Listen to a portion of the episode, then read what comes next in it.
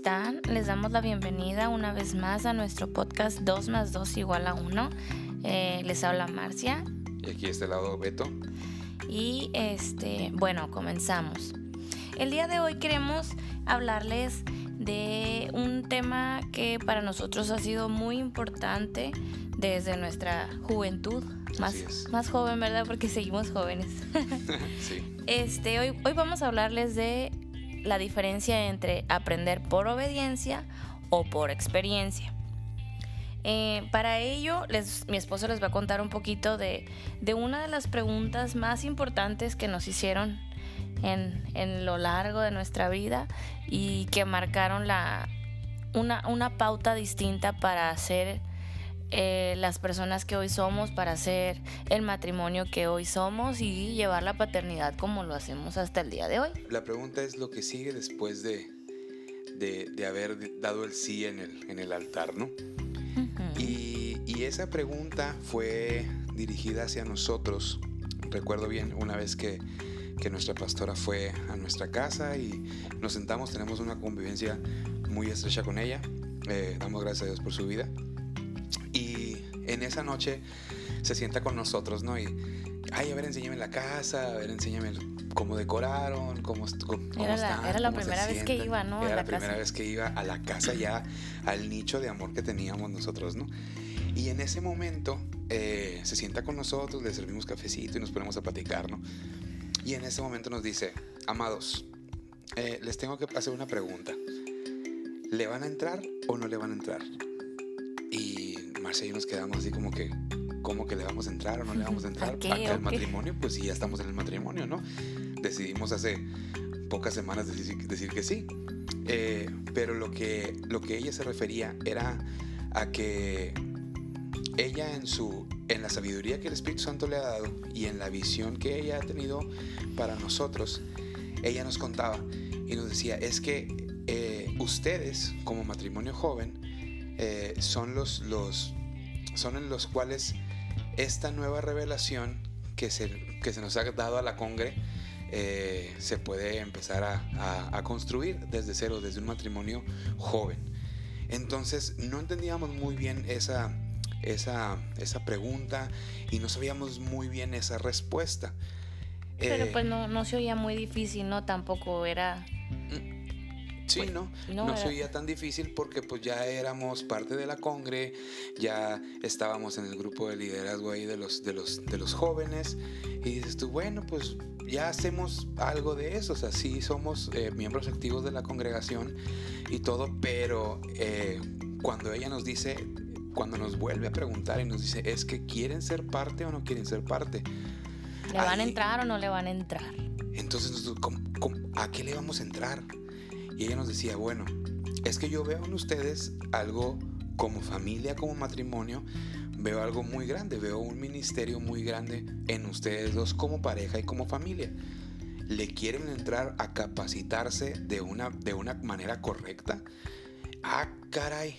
Y ahí fue, y, ahí fue cuando entendimos que, como una manera correcta, pues si no, pues estamos yendo a la congregación, ¿Cómo puede ser una, una manera incorrecta de ir a la congregación y ser enseñado?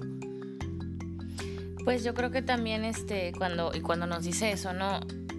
Yo, yo lo entendía, le, platicaba a Beto, yo lo entendía como, pues, más compromiso o, estar más tiempo o ir a más clases o, o qué, ¿no? Pero, pero pues total, ya llevamos unos añitos este, yo llegué a los 15 años a la Congre eh, y Beto tenía, ¿cuántos años tenías, amor? Yo tenía 19, casi 20. Y él ya tenía tiempo, vaya, desde, desde como los 12 años, ¿no? Ya él, él ya era cristiano. Entonces, de alguna manera ya teníamos una rutina, cada quien, de estar asistiendo a grupos de jóvenes. O sea, pues yo desde los 15, los viernes, ya asistía a grupos de jóvenes viernes tras viernes tras viernes y cuando había vacaciones, pues de todas formas nos seguíamos juntando porque, porque ahí estaban mis amigos, ahí estaba mi familia, ahí estaba eh, lo que más nos gustaba hacer, ¿no? Entonces... El novio también. El novio, sí.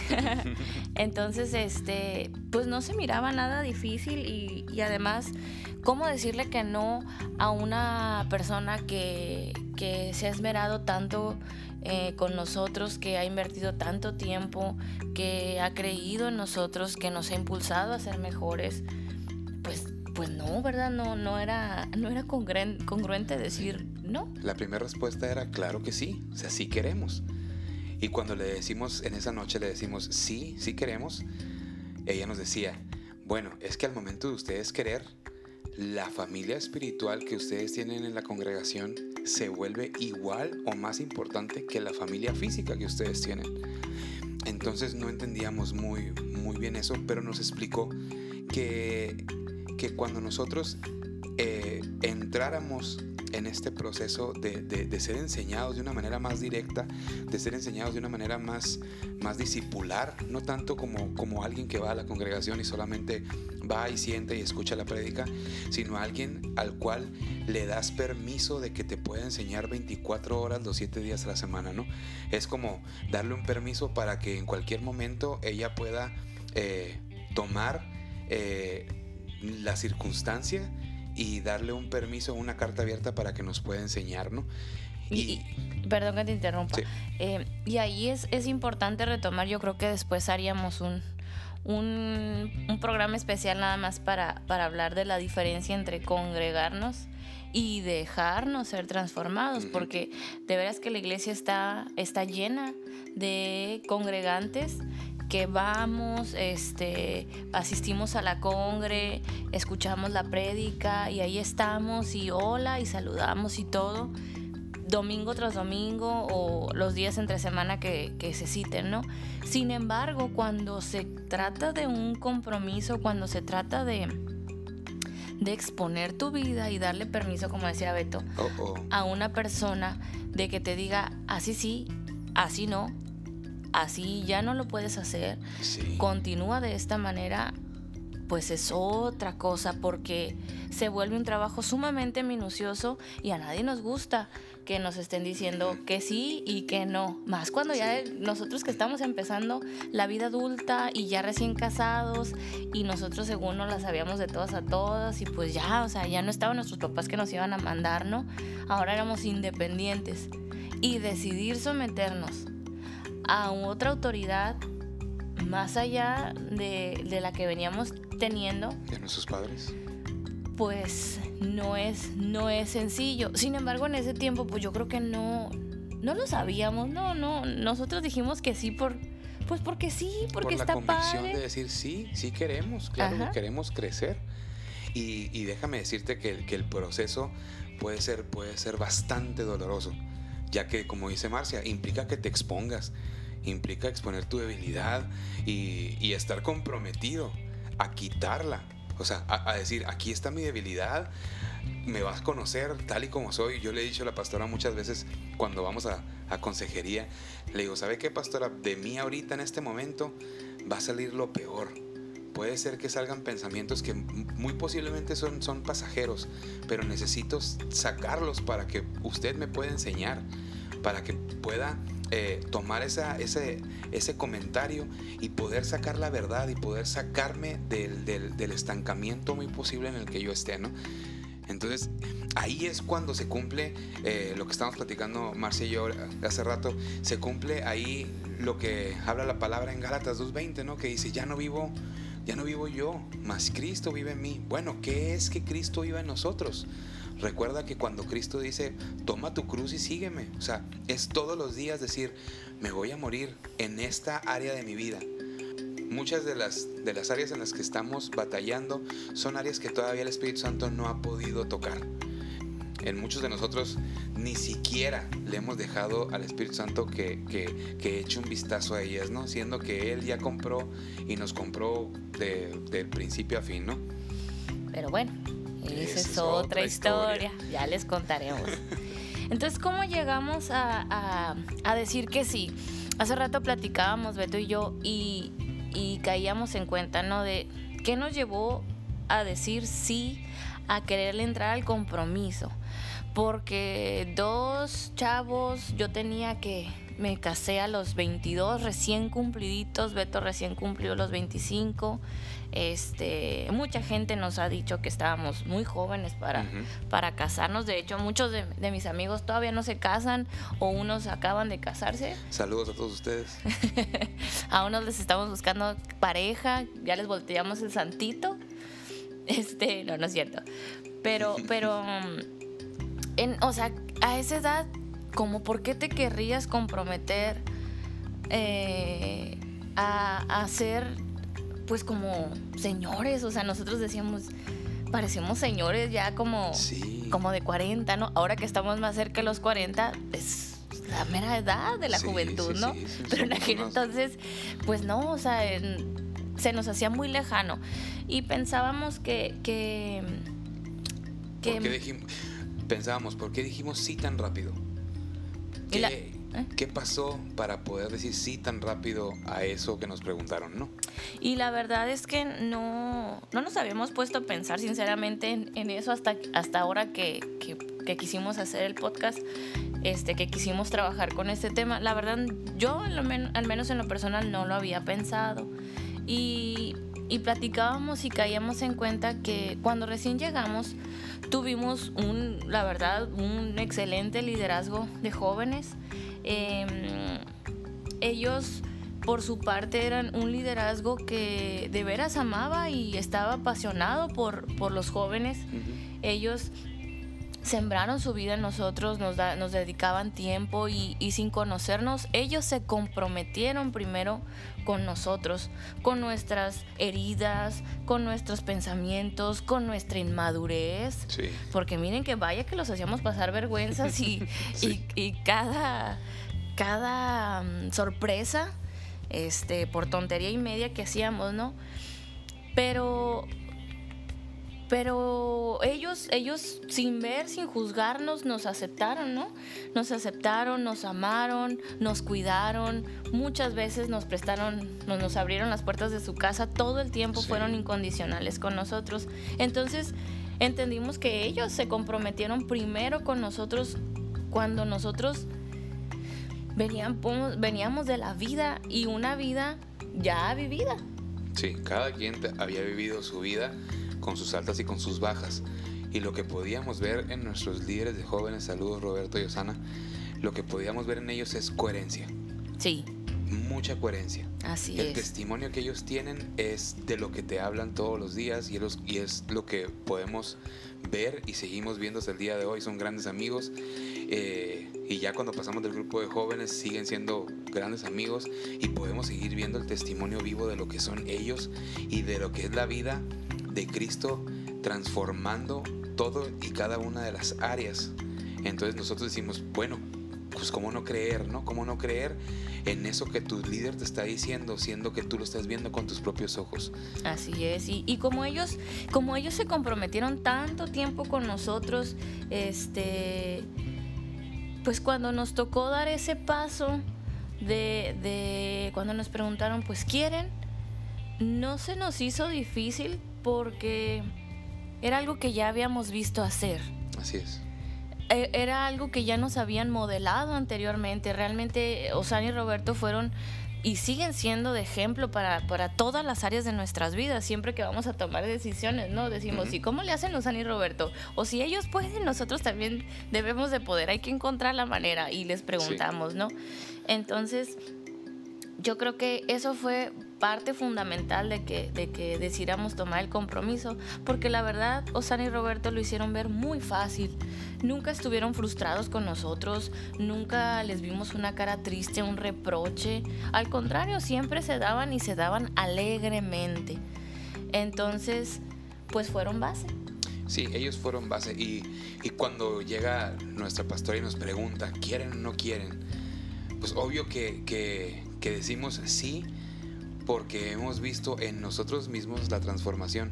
Recuerdo yo que, que, nuestro noviazgo era, era tiro por viaje cada vez que o nos enojábamos o surgía alguna alguna diferencia, rápidamente íbamos y decíamos, ¿saben qué? Necesitamos ayuda.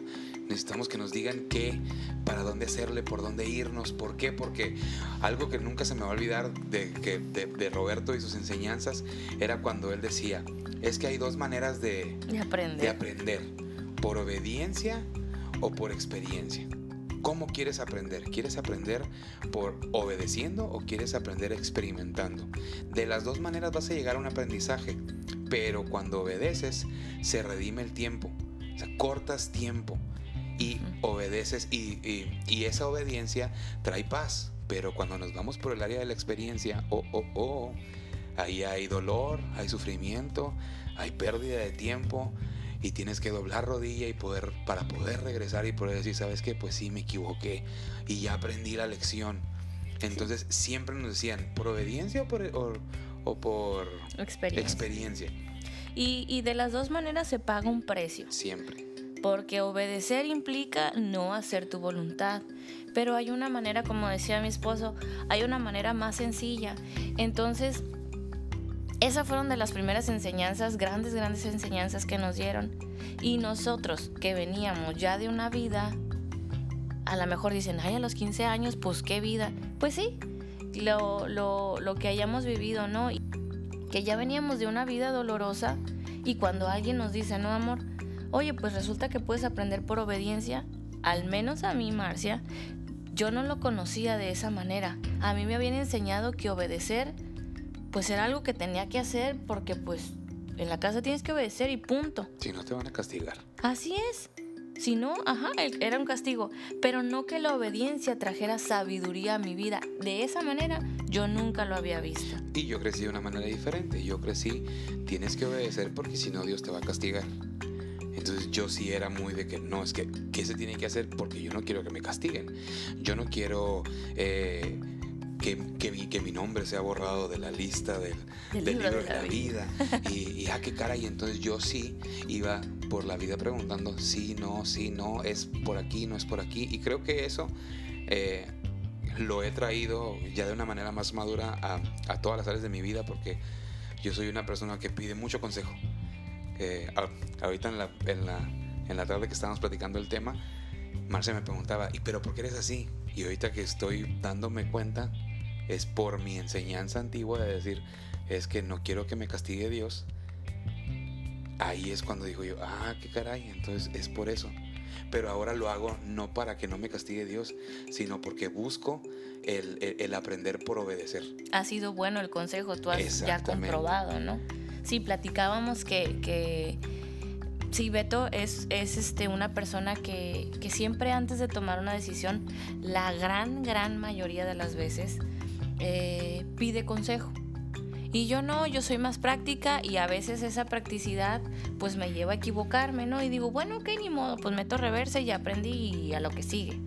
Pero eh, mi marido no, él, él es de pedir consejo y a veces no uno, muchos, buscar muchas opciones y cuando ya viste la, mejor opción y, trae paz a su corazón, pues entonces damos el paso, ¿no?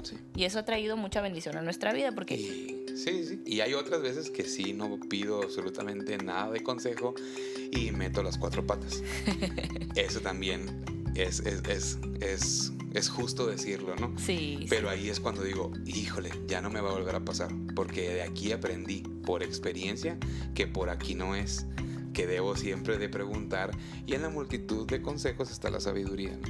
Así es. A mí en lo personal, eh, su manera de resolver las cosas pues me ha enseñado muchísimo, ¿no? Y he aprendido en, en su experiencia a hacer las cosas de esa manera, a preguntar, a pedir consejo, porque he visto ahora que ha sido bueno. Eh, y sí, no es, este, muchas veces fue y ha sido, lo reconozco, por temor al rechazo, para que no me van a rechazar, entonces mejor pregunto antes de hacer las cosas. Y, pero con el tiempo hemos ido aprendiendo a, a, preguntar, a pedir el consejo, pero ya como una manera de, de reconocer que no lo sé todo y que seguramente hay una mejor manera de hacerlo.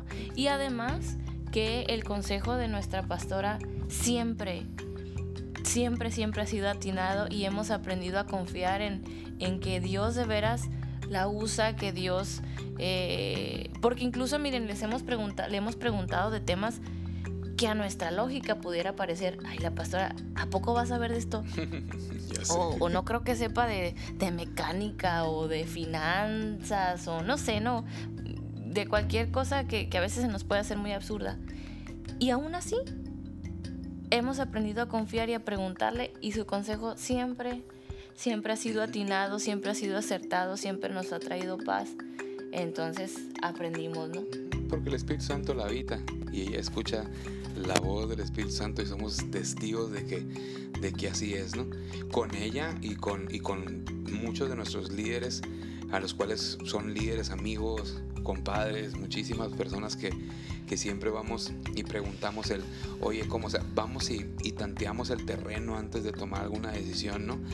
Y, y la respuesta a la pregunta que nos hizo la pastora fue sí, sí queremos. Y sí hemos decidido renunciar a cosas. Por ejemplo, me acuerdo que, que, el primer aniversario de bodas, ese dices, tú, oye, el primer aniversario. Que tenemos que, que, tirar la casa por la ventana, tenemos que hacer muchísimas cosas, que vamos a ir, a dónde la voy a llevar a cenar, o a dónde nos vamos a ir y todo. Y pues... Eh, teníamos un viaje, ahora que me acuerdo, creo que íbamos a ir en Ensenada. Creo que íbamos a ir en Ensenada. Sí, íbamos a ir en Ensenada y ya, teníamos... Estaba todo planeado. Ajá, la fecha apartada y, y, nosotros nos casamos un 4 de mayo justo para aprovechar el puente. Entonces, pues generalmente eh, son buenas fechas, ¿no? Generalmente se da el, puente en, en, las escuelas porque pues yo soy educadora, este, entonces aprovecho el puente. Sí, entonces, pues ya está todo listo, ¿no? Y no habíamos dicho absolutamente nada porque pues era algo personal. Nos íbamos a ir nosotros a celebrar nuestro aniversario, ¿no? Y, pues toma que, que, decimos, ah, es que nos vamos a ir. Y ya cuando nos, hablan, nos dicen, oye, pero es que hay junta de liderazgo. ¿Y como cuándo es? Ah, el día que se van a ir. El 4 de mayo. Y nosotros como que no, no, es, es que no puede ser posible. No, no, no, no, es que ya tenemos nosotros eh, el, hotel, ya tenemos todo listo para Y es nuestro aniversario, o sea, es, una muy buena... Es una muy, buena excusa. Sí, sí, o sea...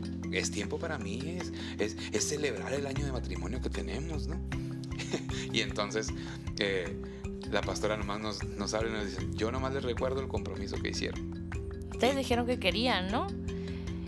Ay, qué caray. Ah, qué caray, ¿verdad? Pues, em, y ahí pues ahí es hablarnos verdad. Pudimos haber dicho, no, pues sí, sí sabemos el compromiso, pero es que ya tenemos este compromiso también y, no podemos y no podemos dejar de no ir. Pero ¿Cómo, no vamos a celebrar nuestro aniversario y y si pensamos, ¿no? Sí. Porque no nos entienden. O sea, que no ven que es nuestro aniversario. Nosotros incomprendidos, ¿no? El alma lamiéndose las heridas, este fuera cualquiera otro y si le dieran permiso, si ya sabían porque tuvieron que hacer la junta en esta fecha. Pero, pero como dice Beto, nosotros, ahora sí que la pastora ni siquiera se impuso, pues hasta en eso está la sabiduría.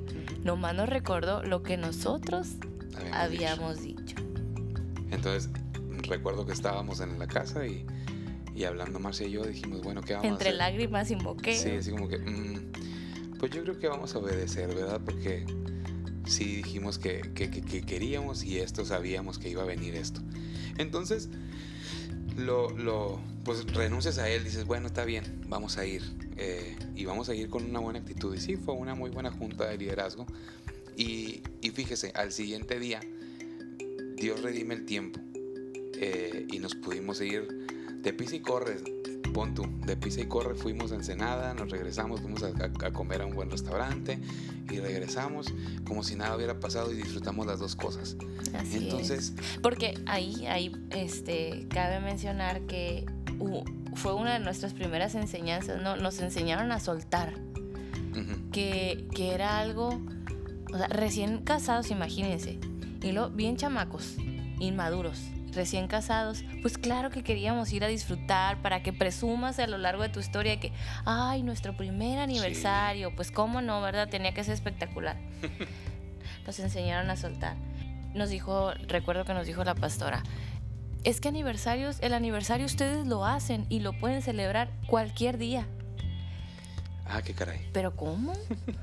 O sea, era el día, era el 4 de mayo. El 5 no va a saber igual, es el Sí, 4. Ni el 3. Ni en la semana que viene, o sea, ya no va a ser. Y cuando nos dijo, pues es que ustedes hacen el aniversario, ustedes hacen la celebración, es la actitud. Ah, dijimos, pues, pues sí, sí, sí tiene sentido. Y ahí aprendimos una parte de soltar. Y de veras que también ha sido de las mejores enseñanzas porque entonces aprendes que no celebrar un aniversario en la fecha y punto y hora de tu vida que es el que, que tu cumpleaños caiga en miércoles y resulta que todo el mundo está ocupado en la oficina y nadie puede comer contigo, pues ¿qué crees? Tienes el sábado y el sábado puede ser igual de bueno que el miércoles porque tú haces la celebración y sueltas y disfrutas lo poquito o mucho que te puedan dar el miércoles. Eso fue lo que aprendimos también, así que pues grandes lecciones de vida. Sí, y ese, y ese compromiso que hicimos en esa noche de nuestras primeras semanas de matrimonio nos ha llevado a, que este, esta enseñanza nos ha capacitado de una manera diferente. Podemos ver en nuestras vidas, tanto en lo personal como en lo matrimonial, cómo es la vida de Dios, cómo hemos ido creciendo y no solamente lo decimos nosotros, podemos vernos, podemos ver cómo el Espíritu Santo lo produce, porque si tú eras de, unas, de, de, de una cierta manera y ahora eh, actúas de una manera totalmente diferente, tú mismo dices, ah caray, este, pues así yo no soy, así yo no, así yo no actúo, así yo no, así yo no hablo. Entonces, eh, ese, ese compromiso fue Cristo. Y ese Cristo es el que nos habita a nosotros y muy seguramente a ti también. Y ahora Él, Él vive su vida en mí. Así es. Entonces yo ya no pienso como yo pienso y como Dios piensa y tengo una dualidad en la cabeza, ¿no? No, dejo que la vida de, de Él rija mi vida, que Él decida, que Él tome las decisiones, que Él viva su vida en mí en todas las áreas. Y una de las preguntas que nos llegamos a hacer, y, y incluso todavía a veces nos la hacemos, ¿no? Cuando, cuando se vienen decisiones difíciles, porque no les voy a decir que esto ha sido miel sobre hojuelas. Para nada. Para nada. Este, el obedecer duele, porque decíamos, eh, te mueres a ti mismo, te mueres en, en, en, en no hacer tu voluntad, y eso nunca es grato aunque el resultado sí, pero tomar la decisión de obedecer no es fácil. Y nos preguntábamos, ¿no? Este, ¿vale la pena? Porque hubo un tiempo, ya ahorita ya no nos, ya no nos pesa, pero hubo un tiempo en el que no fuimos a muchas fiestas, que llegamos tarde a reuniones familiares o no Sí. fuimos, eh, que era el cumpleaños de la abuela más querida y no llegamos porque teníamos un compromiso en la iglesia, eh, porque no nos juntamos con nuestros amigos de, de fuera de la congre, ¿no? Que usualmente las, las fiestas de cumpleaños son los viernes y pues, ¿qué crees? Yo tengo grupo de jóvenes eh, decíamos, Beto y yo nos daba risa porque decíamos, es que no me inviten los viernes porque tengo ocupado por tiempo De indefinido. aquí hasta que se acabe el mundo. No podíamos hacer compromisos los viernes porque ya teníamos un compromiso anteriormente.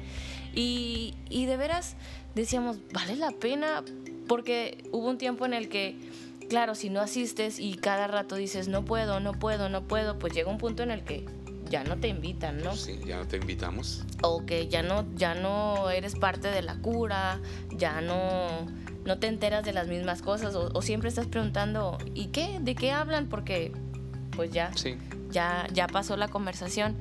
Pero encontramos que, que sí, que ha valido toda la pena, que, que las mejores decisiones que hemos tomado en la vida han sido gracias a la obediencia que, que hemos tenido y lo podemos ver ahora en, en la vida de nuestros hijos. Eh, bueno, Lucas está muy pequeño, pero, pero hay paz, hay alegría y, sin jactarnos ni nada, pero además la gente disfruta de nuestra vida también. mm, sí, porque aquel que nos habita es aquel que se manifiesta en muchas de nuestras áreas. Y hay áreas en las que todavía no. Hay áreas en las que todavía sí sale aquello que todavía no ha sido redimido por el Espíritu, ¿no? A- Eso que todavía Él no ha, nosotros no, no le hemos permitido entrar. Pero, pero en, esta, en este trayecto que se llama vida, el compromiso con uno mismo de ser diferente y ser transformado es lo que es lo que él necesita, es lo que Cristo necesita, corazones que le adoren en espíritu y en verdad. Y una adoración completa es en la casa, en el taller, en la oficina, en donde tú estés, que sea Él el que se manifieste. Y este es uno de los temas apenas que vamos a empezar a tocar. No tocamos mucho el área de matrimonio, pero, pero que queríamos que este fuera un parteaguas, ¿no? El, el aprender por experiencia o aprender, por obediencia. Y de esto hay mucho, mucho que, que hablar, este, mucha tela de dónde cortar pero, pero queríamos enfocarlo a, a cómo, cómo, empezamos nosotros en el compromiso, en una, con una respuesta de un sí, sí le entro al compromiso, sí decido obedecer, pero no fue difícil decirlo, ¿no? Porque como les platicamos antes, ya había habido alguien que nos lo modeló, que modeló esa respuesta con su vida y lo hizo agradable y nos gustó el resultado. Entonces, Em, a esto queremos invitarlos, a que a veces el obedecer, que, que, ya no, que ya no vean la obediencia como en un tiempo lo vimos nosotros, ¿no? Que nos han llevado a entender la obediencia, a relacionar la obediencia con el temor, con lo, con lo malo, porque algo malo me va a pasar. Pero ¿qué tal que lo vemos al revés? Que si obedezco, algo bueno va a suceder que si obedezco, la sabiduría se va a manifestar, el tiempo se va a redimir, el tiempo va a ser eh, mejor aprovechado y va a haber menos dolor. Así es. Y déjame, para cerrar esto, déjame decirte que no podemos pretender ser transformados si no nos involucramos. Y eso es básicamente lo que significa el compromiso. Así es, esto es algo de dos. Por mucho tiempo hemos visto a la iglesia como un lugar en el que vas a aprender y nada más de allá para acá. Este, y voy y, y recibo lo que la enseñanza. Pero cuando te involucras es diferente. Cuando te involucras te cedes a ti mismo. Y bueno, de eso les platicaremos más adelante. Así es. Bueno, yo soy Marcia. Y yo soy Beto y les damos las gracias por haber escuchado este podcast. Esperamos que les haya servido. Los amamos. Nos vemos. Bye bye. bye.